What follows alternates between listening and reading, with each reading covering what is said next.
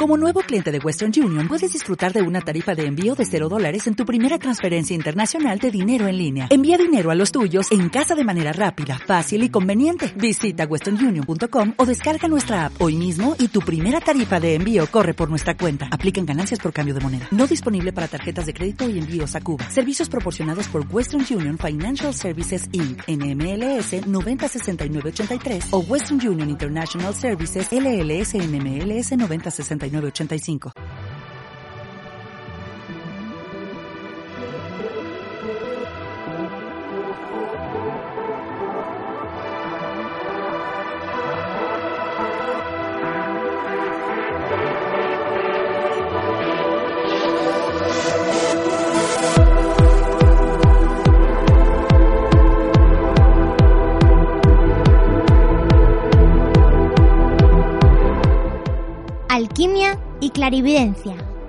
Con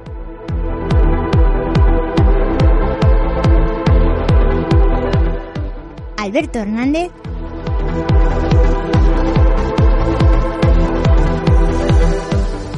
y Laura López.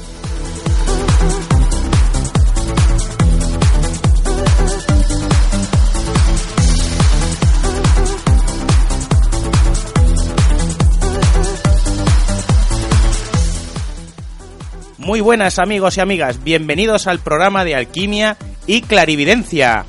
Y con nosotros está nuestra amiga Laura López. Laura, muy buenas.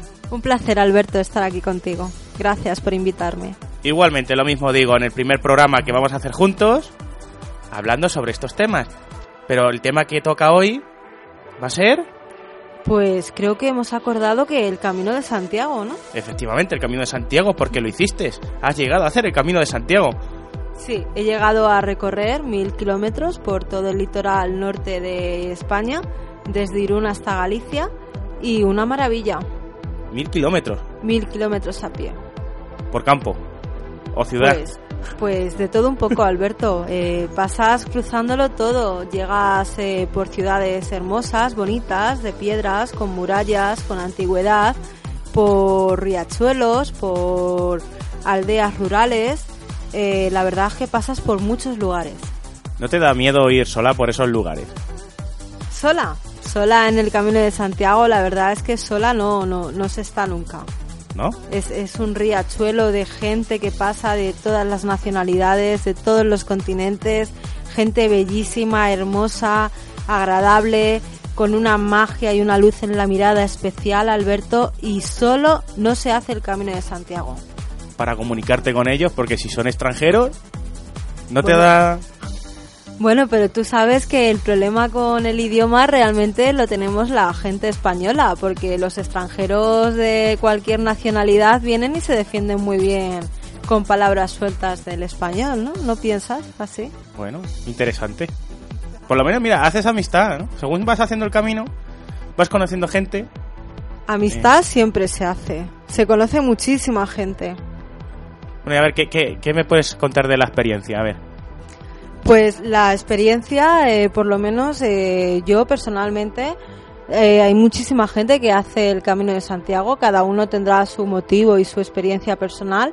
La mía ha sido gratificante y idílica y mágica y la verdad es que vivir en el camino es, es para mí es, es, es un ideal bastante, bastante que puedo llegar a anhelar muchísimo. Sí. Sabes que me has dejado con los mil kilómetros flipando ya. Mil kilómetros. Fueron los 900, no te lo sé confirmar, hasta Santiago de Compostela, pero luego me quedé con muchas más ganas de más, entonces continuamos por el apéndice que une Santiago a Musía y de Musía llegamos a Finisterre. Y de Finisterre otra vez para atrás, volvimos andando hasta Santiago de Compostela y ahí ya se acabó, se acabó el viaje para mí con mucha pena tuve que regresar a Madrid, mucha tristeza y con muchas esperanzas y muchas nuevas ganas, Alberto, de poder volver y de recorrer todos los caminos que existan en la península de España. ¿Tienes alguno ya pensado en hacer? Sí, sí, tengo, tengo varios. Tengo Sorpréndenos, a ver. Tengo varios. La verdad es que quiero recorrerlos todos, porque la ideología y la plenitud que se puede llegar a alcanzar en esos lugares tan mágicos, tan idílicos y tan tan naturales, ¿no? Con esos verdes, esos entornos, esos esos animales, esas, esos senderos de tierra. O sea, para mí es, es una forma de vida que realmente mi espíritu lo busca. Y, bueno, el francés no lo he hecho porque el que yo he hecho ha sido el del norte. Eh, caminaba junto a la playa eh, eh, por el océano. Luego llegué hasta Oviedo y de Oviedo ya me fui por el primitivo. Y bueno, y el, próximo que quiero hacer pues está en la Vía de la Plata. Y, y el francés, claro, desde Roncesvalles. En kilómetros, que es lo que también interesa, pues eh, andan, eh, yo no soy aquí una experimentada de, saber exactamente los kilómetros exactos que hay de unos y otros, pero bueno, eh, más o menos la distancia es parecida, ¿no? 800, 900 kilómetros.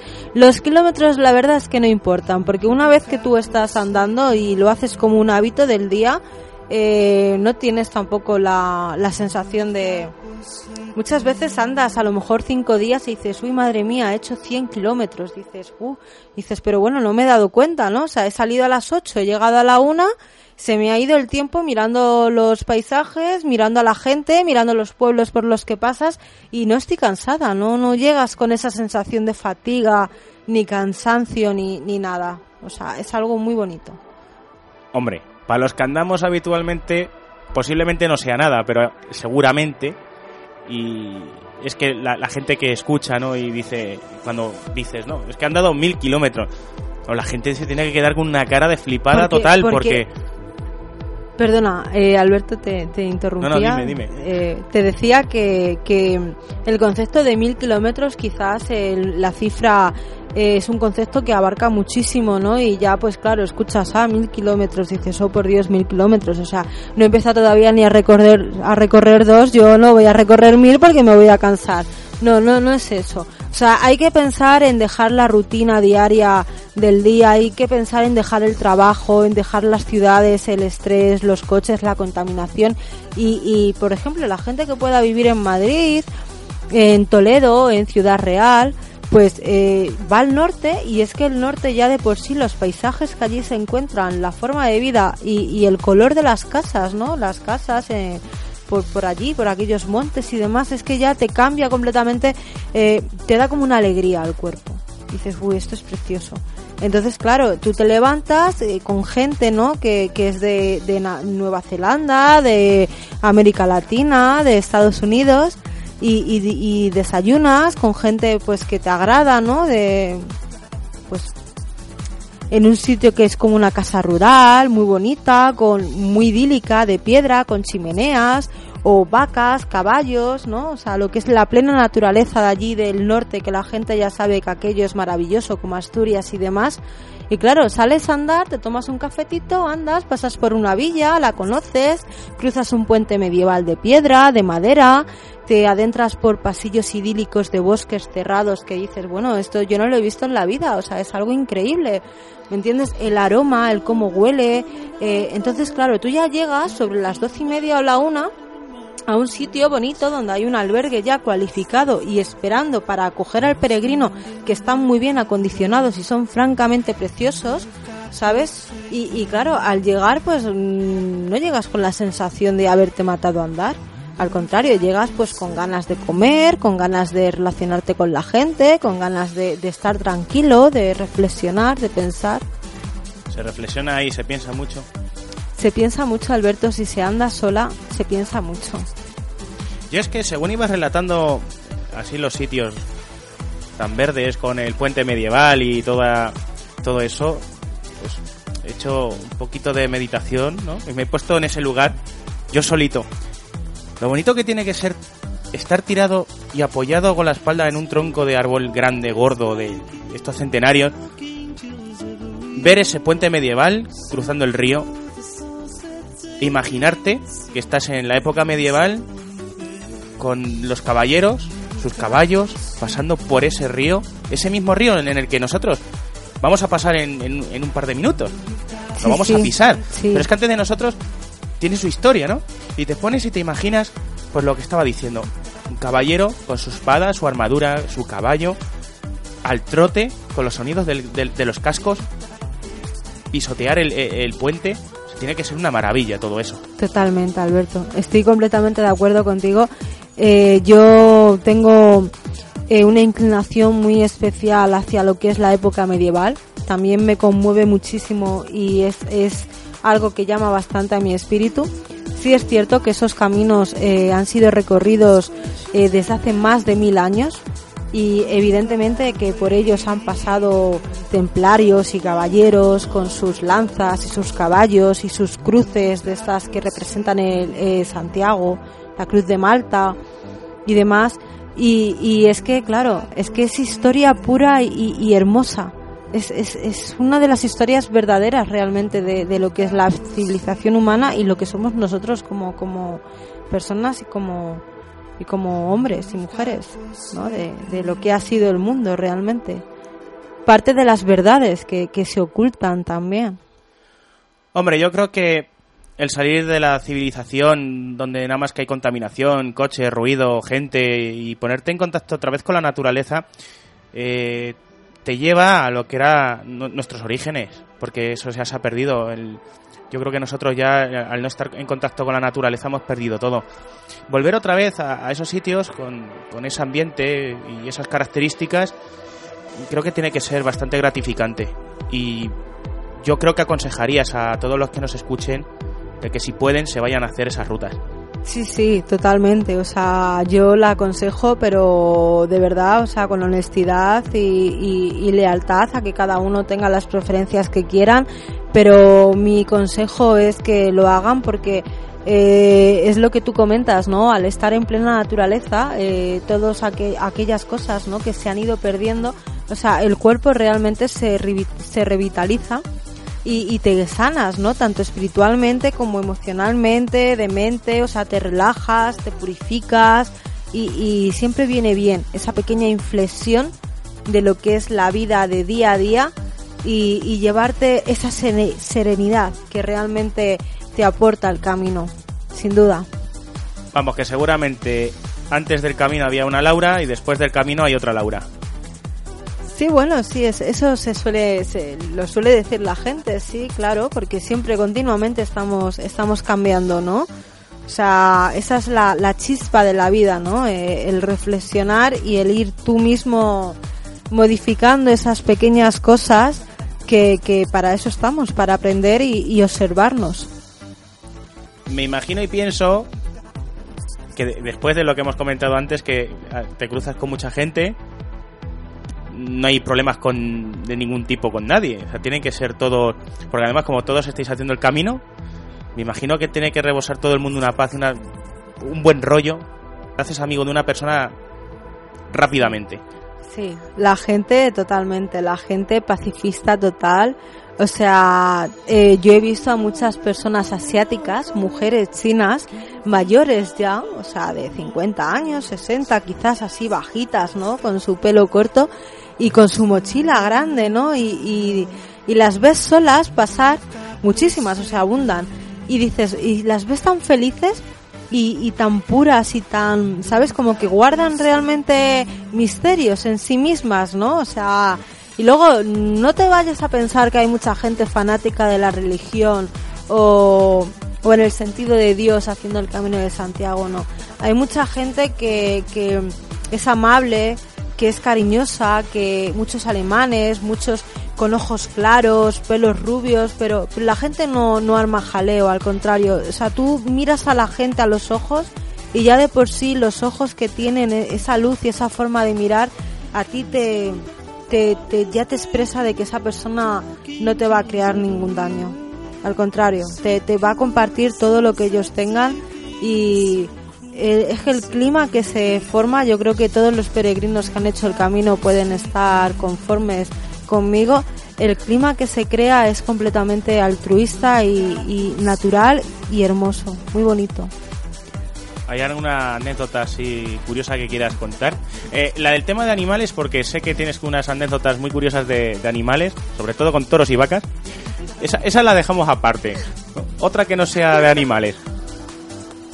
Pues anécdotas hay, hay muchas, claro, ¿no? Siempre quedan los recuerdos, los recuerdos nunca se pierden, ¿no? Desde que empiezas, a lo mejor la idea que tú tienes, eh, el primer albergue en el que te quedas, el cómo vas respondiendo tus propias preguntas, ¿no? Dices, ah, esto es así, esto es un albergue, así va a ser, tal, ¿no? Eh, la verdad, todo es precioso, todo. O sea, yo empecé en Irún, eh, me quedé, hice noche en pasajes de San Juan porque no había dormido, llegué en autobús sin haber dormido por la noche, entonces eh, en vez de llegar a San Sebastián, que es la primera etapa, partí en pasajes y bueno, es, esa ciudad con la, el mar que se adentra formando una ría, eso era de película la gente bañándose ahí. Además que ese día llegaba un barco muy grande, un transatlántico, y vinieron muchísimas personas de los pueblos de al lado a saludar al barco. O sea, tú veías a la gente apoyada en el muelle, todos, pero, pero desde el principio hasta el final, de lo largo que era el pueblo, y todo el mundo saludando así con la mano a la gente que iba en el barco, y, y bueno, algo que decías, esto... Vamos, Titanic total. Sí, sí, o sea, dices, lo veo en una película y me llega a emocionar. Y que tú estés realmente ahí, ¿no? O sea, una chica de tú sabes dónde nosotros vivimos y demás, que es seco, que no tiene historia, que no tiene casco antiguo, que no tiene tradición, ¿no? Y de pronto llegas al norte, ahí en pleno océano, en un sitio de piedra, con, con, pues, en plan así como si fuese todo medieval, con los bares, con los arcos, y te encuentras esa situación y dices, bueno, esto, esto es una belleza que no tiene, no tiene preferente. Los albergues, ¿qué tal? Para los curiosos que quieran saber sobre albergue. Bueno, eh, los albergues, desde mi punto de vista, todo es respetable, ¿vale? Todos tenemos opiniones. Date cuenta de que hay una, una cosa curiosa para que tú te puedas hacer una idea. Si una persona busca en el buscador en internet cuántas personas llegan al día, en verano, por ejemplo, eh, a Santiago de Compostela, ciudad, cuántos peregrinos, la media ronda entre 1.500 personas diarias. Te hablo en el mes de julio y el mes de agosto. Esas 1.500 personas diarias, eh, según la media que se puede llegar a encontrar en los buscadores de Internet, son, son 1.500 personas, son muchas. Esas personas vienen de atrás. O sea, vienen recorriendo todo el camino que viene de atrás. O sea, tú imagínate la cantidad de gente que te puedes llegar a encontrar. Respondiendo a la pregunta que me hacías al principio de que si vas solo realmente. Claro, es que yo me imagino ahí en el camino, pues que vas tú solito, ¿no? Que sí, que te puedes encontrar con algún peregrino en algún momento, pero que en la mayor parte del camino, pues... Sí, no, eh, a ver, te respondo. El camino francés no lo he hecho. El camino francés sí que dicen que ya es está masificado, pero por completo. Yo he realizado el Camino del Norte. El Camino del Norte eh, vas solo, vas solo, pero eso no quitas que a lo mejor en un momento dado, durante, pues yo que sé, a lo mejor algún peregrino te cruce, te cruce y te adelante. No, no quiere decir que tú vayas andando y que vaya gente detrás de ti. Hay muchos momentos en los que tú vas cruzando por un bosque, ¿no? Siguiendo las flechas y vas tú solo durante mucho rato. Pero por lo menos tienes eh, eh, la, estás con la confianza de que sabes que van a pasar más tarde, antes o después, o sea, que no te va a pasar nada, porque eso está transitado, o sea, por muchísimas personas a lo largo del día. Pero no significa que justamente en el momento en el que tú te vas ya moviendo, eh, sí, a lo mejor ves de lejos a 500 metros gente que va por delante, pero no tienen que por qué ir pegado a ti, si tú no lo quieres. Tienes tus momentos de, de soledad y tranquilidad. Y en esos momentos, meditación a tope. Claro, es que la meditación, entendemos por meditación el arte de la conversación que se tiene con uno mismo, ¿no? Que es también una de las grandes potencialidades que tiene el, humano, ¿no? O sea, esos monólogos, esas charlas, esa reflexión, porque tú vas andando solo y, y muchas veces vamos, pues, te ha pasado una situación y a lo mejor vas andando y vas pensando, pues tendría que haber dicho esto, tendría que haber dicho lo otro, y bum, bum, bum, bum, bum. ¿no? le das mil vueltas al asunto, pero ya no, ya no puedes hacer nada porque ya has llegado tarde, ya no lo has dicho, no lo has dicho en su momento. Pero seguro que te sale perfecto, o sea, tú vas solo, vas pensando lo que tendrías que haber dicho y es que te asombres hasta ti, hasta tú mismo del monólogo que acabas de soltar que dices, madre mía. ¿Por qué no lo he soltado antes? Cuando lo tenía que haber soltado y lo suelto ahora. Eso nos pasa a todos. Es que es lo que suele pasar siempre. Sí, sí, eso es, es, vamos, es inevitable, yo creo que eso, eso siempre, pero precisamente de esos momentos es cuando uno, pues, un poquito sin cabrearse consigo mismo, va aprendiendo, va cogiendo experiencia y muchas veces eh, debemos aprender a, cuando nos pasa algo así, no sabemos qué decir, a escucharnos realmente. En vez de contestar de forma automática, ¿no? Ese impulso que ya de por sí tienes en tu personalidad, pararte a escuchar qué es lo que tu voz tiene que susurrarte, ¿no? O sea, igual que cuando andas vas escuchándote a ti mismo, ¿no? Pues cuando te pase eso con una persona, en vez de contestar impulsivamente, párate a reflexionar, párate a pensar qué es lo que realmente sientes que tienes que decir. Yo creo que si se hiciese eso, muchas de las cosas que se dice que no se quiere decir, no se dirían y se soltaría esas pequeñas cosas que no se sueltan cuando se tienen que soltar y que luego coges y dices a los 5 o 10 minutos, me cachis el ama, que lo tenía que haber dicho. Sí, totalmente de acuerdo contigo, porque es que muchas veces dejamos que la emoción interfiera muchísimo en nuestras vidas y digamos muchas veces gilipolleces y brutalidades y claro, luego a los 10 minutos, como tú dices, nos estamos comiendo la cabeza de una forma que estamos casi sufriendo porque nos sentimos culpables por lo que hemos dicho o el daño que hemos causado, ¿no? Pero eso es culpa de nuestra emoción, que tenemos que controlarla. En eso es lo que tendríamos que aprender. Una cosa es la emoción, Alberto, y otra cosa es la reflexión pura y dura que tú puedas tener en el susurro de tu voz, que es diferente a la emoción, que tiene mucho que ver con la personalidad.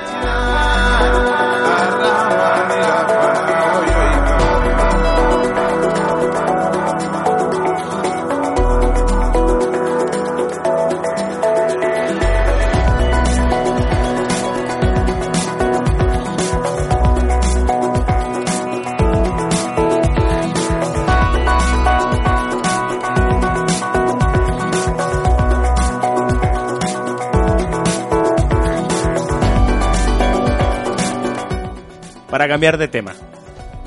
A ver, Laura, ¿qué pasó ese mientras ibas caminando eh, por ese camino todo lleno de árboles verdes y frondosos, con esa humedad tremenda que tiene que haber por ahí? Esa humedad tan sana para la gente que tiene alergia, la gente que le cuesta un poquito más respirar. Y que te limpia los pulmones.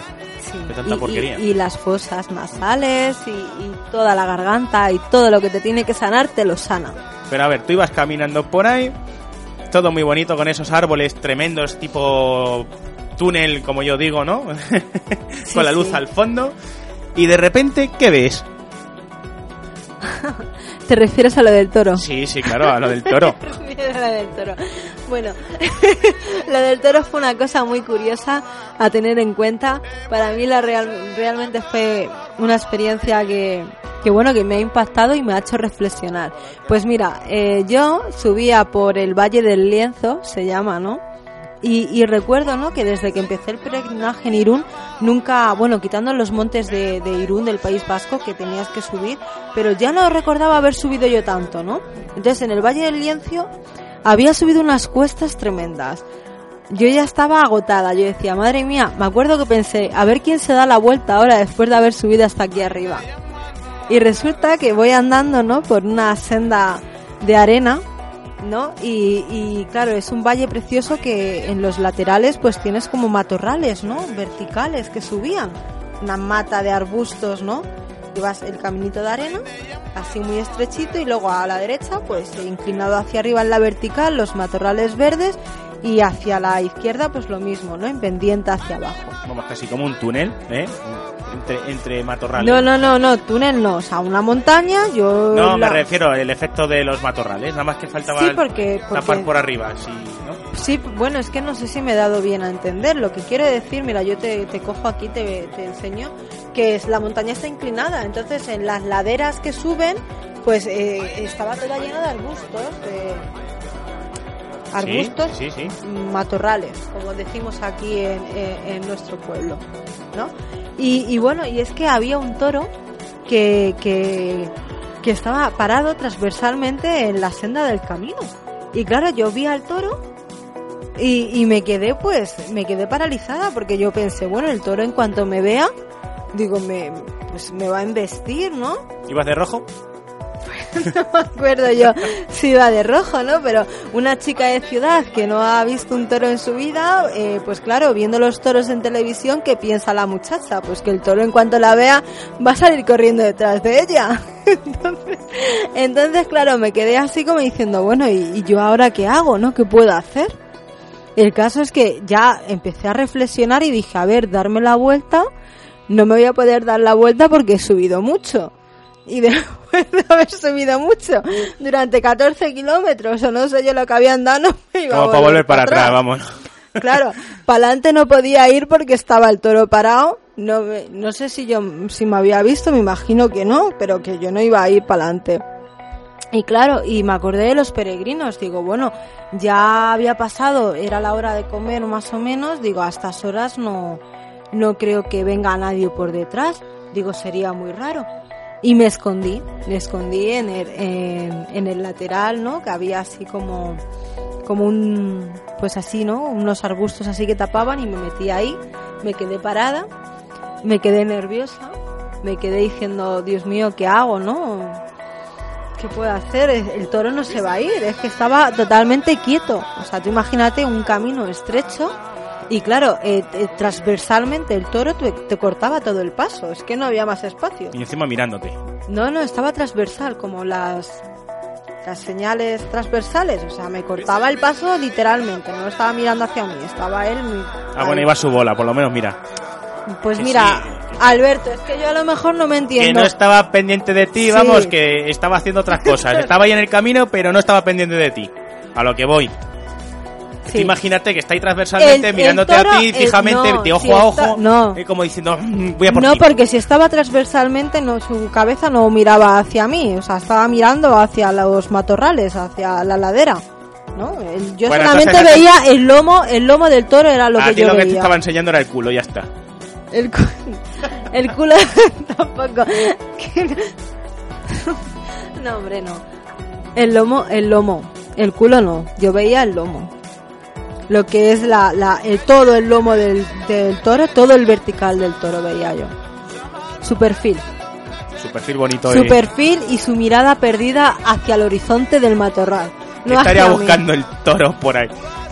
¿Y qué pasa con la vaca? ¿No había por ahí una vaca también? Bueno, pero te- permíteme que te termine de contar lo, lo del toro, ¿no? Porque claro, al final eh, lo que me llamó a mí la atención del toro, ¿no? Y por aquí va un poco la, la anécdota, es que yo estaba ideando, ¿no? En mi pensamiento de que yo, ¿qué podría yo hacer, ¿no? Si volverme para atrás, si quedarme ahí parada, si, si seguir andando, evidentemente no, porque claro, yo estaba súper convencida de que el toro me veía y el toro venía corriendo a, a- a darme. O sea, eso es obvio. Eh, y lo que me sorprendió muchísimo, ¿no? Del animal y de la naturaleza en sí misma, es que me asomé así para ver si el toro se había ido o estaba o no estaba y, no vi al toro. Entonces no vi al toro y yo dije, uy, ¿me animo a, a seguir cruzando o, o no? ¿O me sigo quedando aquí paralizada y asustada? Digo, bueno, es que se me va a ir la- el tiempo, yo no puedo estar aquí parada, se me hace de noche, soy una chica joven, que hago yo aquí perdida? Y volverme para atrás es que había andado muchísimo, o sea, por lo menos 15 kilómetros no había nada detrás que recuerde ahora mismo. Entonces, claro, un poco tímidamente digo, bueno, pues voy a seguir cruzando y vamos a confiar en que el- toro no esté. Pues curioso es que yo andaba, ¿no? Así un poco deprisa, paso veloz, y miré un poco hacia lo que es la, la izquierda, ¿no? Hacia la vertical de la ladera, y vi al toro que estaba muy quietecito, escondido detrás de los setos, de los matorrales, ¿no? Y no sé yo cómo había subido el toro ahí, porque la verdad es que la pendiente era completamente vertical para arriba. No había ningún sendero ni nada, era todo matorral y todo, todo arbustos. Y dije, madre mía, el toro, ¿no? Que a lo mejor ha intuido mi miedo y, la empatía con la telepatía de que yo tenía ahí un poco de, de ansiedad. Y el animalito se ha salido de la senda del camino y se ha escondido para que yo pudiera cruzar. Y eso me conmovió muchísimo. Es curioso. Sí, es muy curioso. Aunque puede ser que el animal también haya ido a comer. Eh, es Tendría que no, hambre. No, no pasó, no pasó tanto tiempo, ¿eh? No pasó tanto tiempo. Diez minutos desde que le vi hasta que se escondió, quizás. Pero tú imagínate al pobre animal. A lo mejor e- eran horas de comer. Todos habíais comido, menos él. Y el pobrecito vi ahí un, pasto bonito relleno de yo qué sé, de algo que le guste y se acercó y empezó a comer Sí. y no. Mira, sí, a- aprendí dos cosas. La primera cosa que aprendí es que el toro realmente tiene una destreza increíble, porque subir esa vertical no es fácil ni siquiera ni para nosotros que tenemos dos patas y unas buenas manos para agarrarnos, ¿no? Y la- lo segundo que aprendí es que el animal es manso, es realmente tiene conciencia, eso también lo descubrí por una vaca también que que que, A eso iba. que ¿Qué me pasó? conmovió. ¿Qué pasó con la vaca? Pues nada, lo, lo de la vaca la verdad es que me, me conmovió muchísimo porque yo soy chica de ciudad, como te dije al principio, no he tenido relación ni contacto con animales domésticos eh, de este tamaño, ¿no? Como pueda ser una vaca, un cerdo o un animal de granja.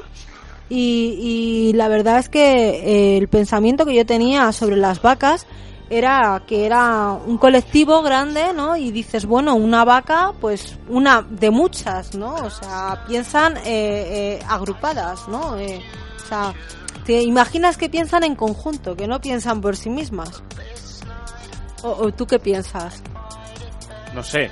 El camino de Santiago lo has hecho tú y yo no he estado con las vacas. No puedo pensar. Yo en primera instancia, si he de ser sincera, tengo que reconocer que pensaba que las vacas, pues no pensaba nada, sinceramente. Simplemente pues se te venía el ideal de la vaca a la mente y decías, bueno, una vaca, pues un conjunto de vacas, ya está, ¿no? Ahí termina la historia. Pero lo que me enseñó el camino realmente de Santiago, ¿no? Al observar tantas vacas que cruzaban a mi lado, ¿no? Que, que pasas y puedes llegar incluso hasta tocarlas y acariciarlas, ¿no? Porque es que forman parte del camino. Están, están desde que empiezas hasta el final, hasta que llegas a Galicia. Y, me enseñó a descubrirlas, me enseñó a ver la ternura que realmente tiene una vaca y me enseñó sobre todo a ver que piensan por sí mismas y que son seres muy inteligentes. Y, y ¿sabes cómo me di cuenta de estas cosas? A ver, cuéntanos. Pues mira, eh, la verdad es que es bastante cómico y gracioso, ¿no? Porque la, la primera vez es de- había pues como un recinto especial, ¿no? Para que las vacas comiesen y de hecho pues estaban comiendo, ¿no? Muchas agrupadas, ¿no? Eh, ¿Qué es lo que comen? La, la paja, ¿no? El estiércol este, bueno. Estiércol. Ah, ah, hombre, come hierba. Bueno, Come pero- hierba. No, ella- suelen tener ¿Tú te imaginas una vaca comiéndose el estiércol de su compañera? No, no, Sería no, la leche. No, no, no me he expresado, no me he expresado bien porque claro, tampoco puedo tener argumentos y me puedo saber el nombre de todo, no. Lo que sí que tienen son pajas, ¿no? Porque es, es normal ver lo que es eh, como, ¿cómo te diría yo? Eh, lo tienen en plástico, como si fuese una rueda grande de paja y es el, el alimento de las vacas. O sea, tú, es que eso se ve por casi todos los sitios. Tienen como si fuese un gran barril, esa es la, la es el término adecuado, de paja. Y las vacas Yo, comen. las vacas que he visto por Pamplona comen hierba. Las pobrecitas están todo el día con la Bueno, cabecita metida en la hierba. Cierto, cierto, cierto. Están todo el día mascando hierba, pero luego tienen sus comederos aparte, especiales. Además, yo te estoy diciendo que el sitio era... Yo, yo digo una cosa, si alguno, alguno que trabaje en una granja nos escucha, que nos llame y nos diga qué es lo que comen las vacas. Pues sí, sí, porque seguro que está más entendido que, que nosotros, al menos que yo, seguro. Lo que sí, Laura, ya para acabar, que ya llevamos media hora de programa, doy por hecho que repites sí o sí porque lo has dicho antes. ¿No? Vas a volver a repetir. Sí, repito muchísimo. ¿Aconsejas a la gente que lo haga? Sí. Aunque sea sola, da lo mismo. Yo creo que se hace mejor solo porque luego se conoce a gente, ¿eh? se conoce a mucha gente y siempre tienes la elección de, de conoces a alguien y dices, bueno, pues al día siguiente salgo con él o, o si te apetece volver a estar solo, pues eh, en vez de hacer más kilómetros te quedas antes. Eh, continuamente se conoce a gente. Bueno, pues ya sabéis, si algún oyente se anima, yo me voy a animar. Que coja sus bártulos sin pensarlo, su mochila, que se lo cuelga al hombro, que se vaya a esos caminos magníficos, que empiece donde quiera. Yo diría, y no sé si estarás conmigo, que empiecen desde Francia, Sí, Más o menos. yo quiero empezar desde Francia. ¿no? porque así ven que aquello es maravilloso. Bueno, Y que empiecen por allí y luego si se quieren recorrer todos los caminos como quieres hacer tú, pues que- que vayan bajando para abajo. pues me parece magnífico. Pero que empiecen por lo verde, que es lo más bonito con los animales. Y oye, si os crucéis con una vaquita, ya sabéis, estaros atentos, mirarla, aprender y ver lo que come esa vaca, por Dios. Sí, además eh, eh, están siempre mascando, ¿eh? eso sí que es una realidad. Eh, todo el rato con la boca abierta, mascando y, y son increíbles y son una delicia. Bueno, Laura, pues ha sido un placer tenerte por aquí. La semana que viene nos volvemos a ver. No vamos a decir lo que vamos a tratar. Que esa sorpresa, ¿no? Sí, las sorpresas siempre, siempre llegan a emocionar. Es mejor. Sí. que decir vamos a tratar de tal cosa, que es una sorpresa. Así es que queridos amigos y amigas, esto es todo desde Alquimia y Clarividencia. Nos vemos la semana que viene. Laura, hasta la semana que viene. Hasta la semana que viene, Alberto. Adiós.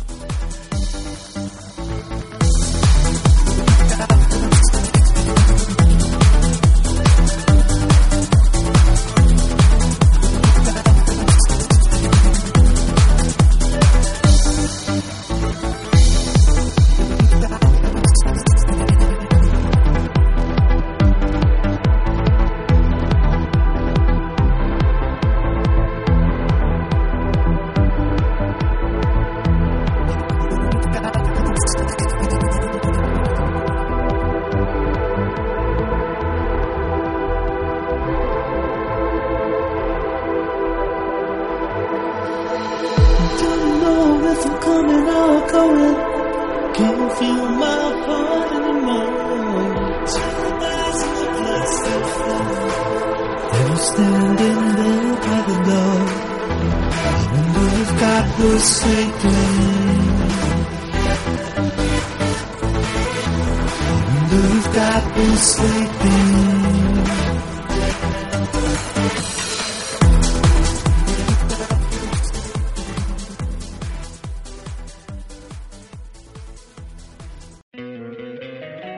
Encantaría tener 100 dólares extra en tu bolsillo? Haz que un experto bilingüe de TurboTax declare tus impuestos para el 31 de marzo y obtén 100 dólares de vuelta al instante. Porque no importa cuáles hayan sido tus logros del año pasado, TurboTax hace que cuenten. Obtén 100 dólares de vuelta y tus impuestos con 100% de precisión. Solo con Intuit TurboTax. Debes declarar para el 31 de marzo. Crédito solo aplicable al costo de la presentación federal con TurboTax Full Service. Oferta sujeta a cambios o cancelación en cualquier momento.